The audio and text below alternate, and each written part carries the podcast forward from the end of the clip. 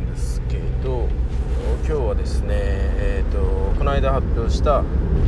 え、ー、と「青の日々赤の道」からのえ、ー、と「ブルーダイアリーレッドカーペット」という曲の流れについてなんですけどえっ、とまあ「青の日々赤の道」っていうのはもちろんあの聞いた通り弾き語りで歌った作ったものなんですけどまあ僕はあのいつも、えー、パソコンを使って作曲をしてましてっていうかまあそれでずっと今までやってきたんですけどまあ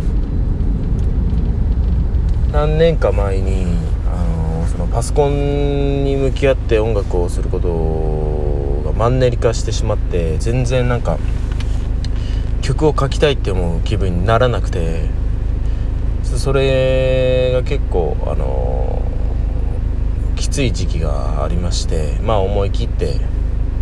違う方法で音楽をやってみようって思ったのがきっかけで、えー、2年ぐらいかな。2年前ぐらいから、あのー、ちょっとギターを触る毎日を続けてるんですけどまあやってみたらすごい面白くて、えー、と今までの、えー、と作曲する感覚とはまた違って、まあ、全然思い通りにはもちろんいかないし、うん、うまく作れない。っていうのがまあ新鮮ですごいそれが今となっちゃ良くてですね、まあ、ギター自体は僕あの小学生の時に初めてあの触ったんですけど小学生から中学校ぐらいまでかな触ったのは。そこからあの僕バスケットにあのハマってしまってあの一切そういう音ギターか。ギターを全く触ることなんてもうそう中学生。高校生とかになったら一回も触ってねえんじゃねえかぐらいなレベルでやってなかったんですけどまあ久しぶりに触ってですね。まあ本当にその小学生の頃の自分よりも下手な自分がいてまあでもなんかその感覚がすごい新鮮だったんですよね。面白くて。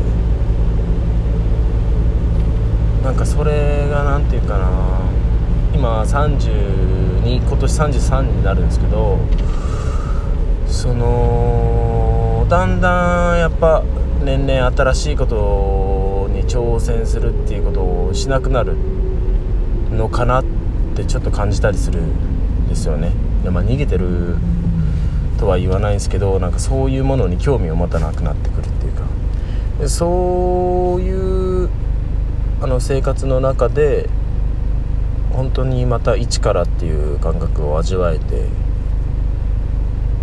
毎日がすごいまた楽しくなりましたよねそれで。僕はやっぱまたあの音楽が好きで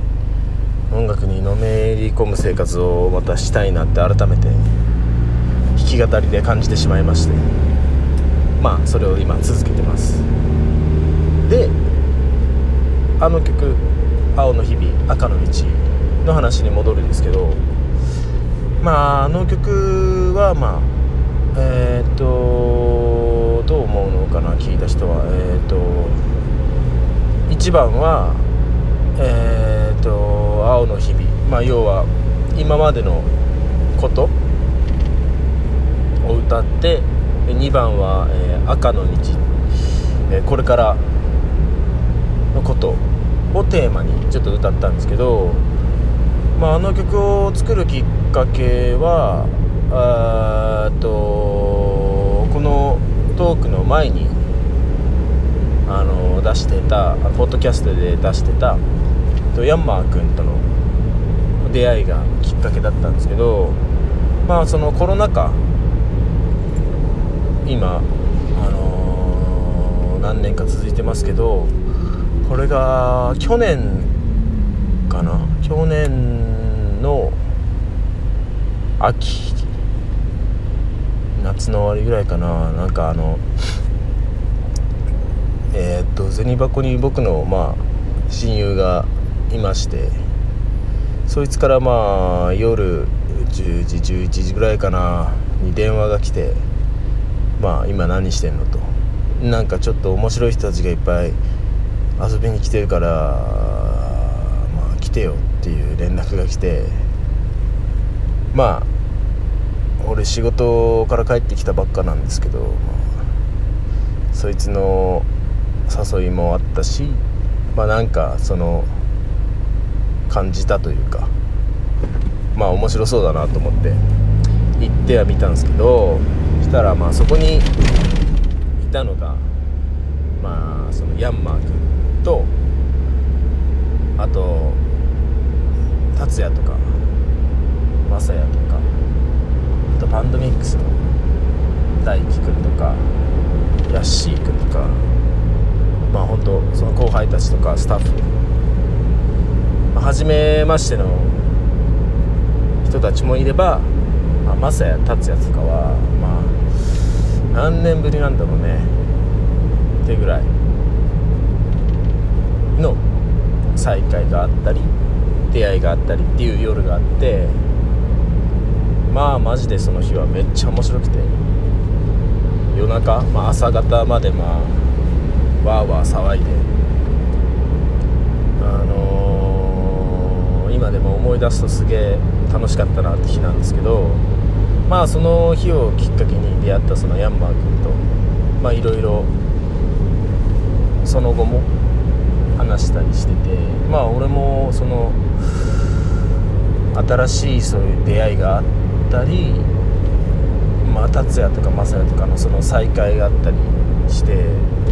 えー、そのコロナ禍っていうものと掛け合わさってまあ自分の中のまあ最近会ってないやつだったり、まあ、ずっと遊んでるやつだったりとか家族だったり。まあ大げさに言うと小学校とか、まあ、幼稚園中学校高校のやつらとかをまあすごい思い出すきっかけになっててうんなんかそういう感情が混ぜ合わさってあの曲を多分作ったんだと思うんだよね。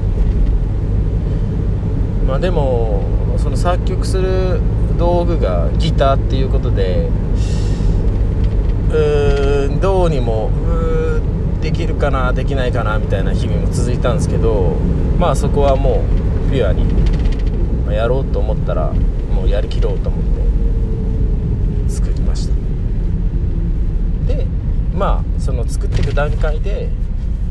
えー、っとあのブルーダイアリーレッドカーペットっていうインストを僕その後出したんですけど要はそこであの映像が映像を公開してるんですけどあそこはぬかびら湖っていう湖なんですけどあそこを山君がアテンドしてくれてまあその時にもう本当何て言うんだろうな神々しいっていう言葉を初めてあの使う形になりましたね。あの神々しいって思うっていうか。あの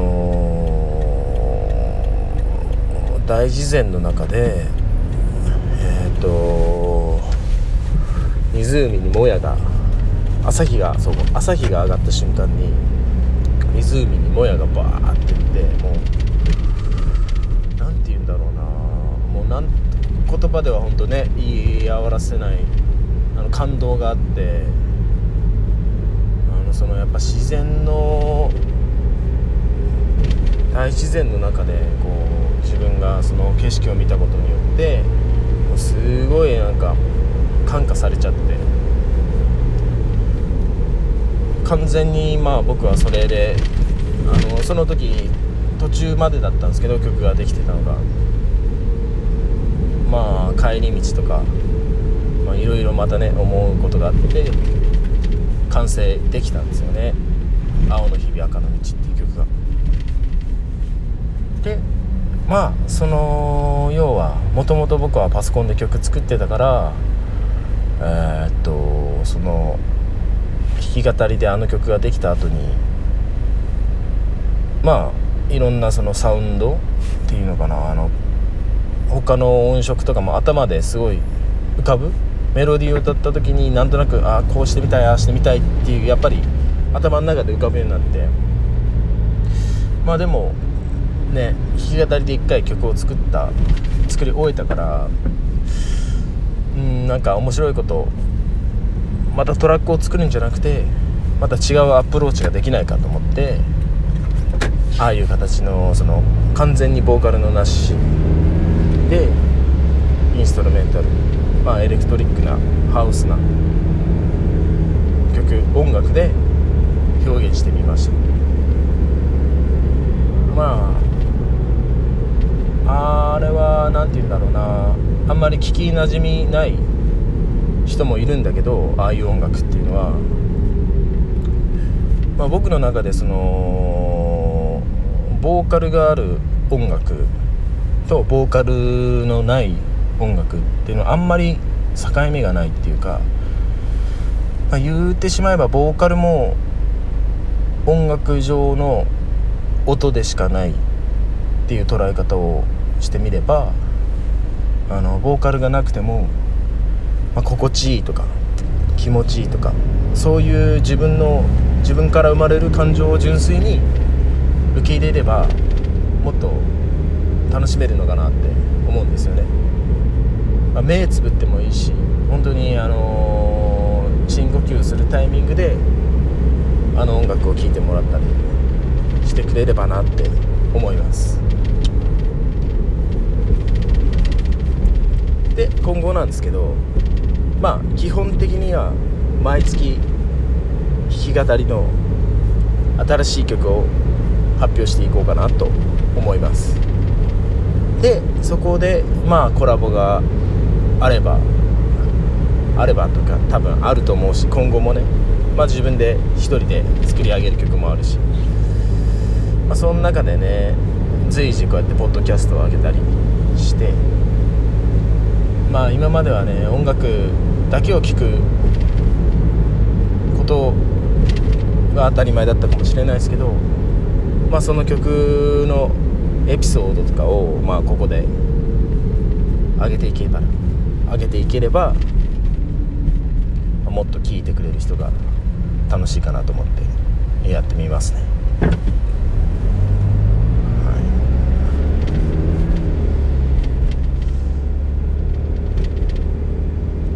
じゃあまあそんな感じでまた次の曲も楽しみにしていてください。ありがとうございます。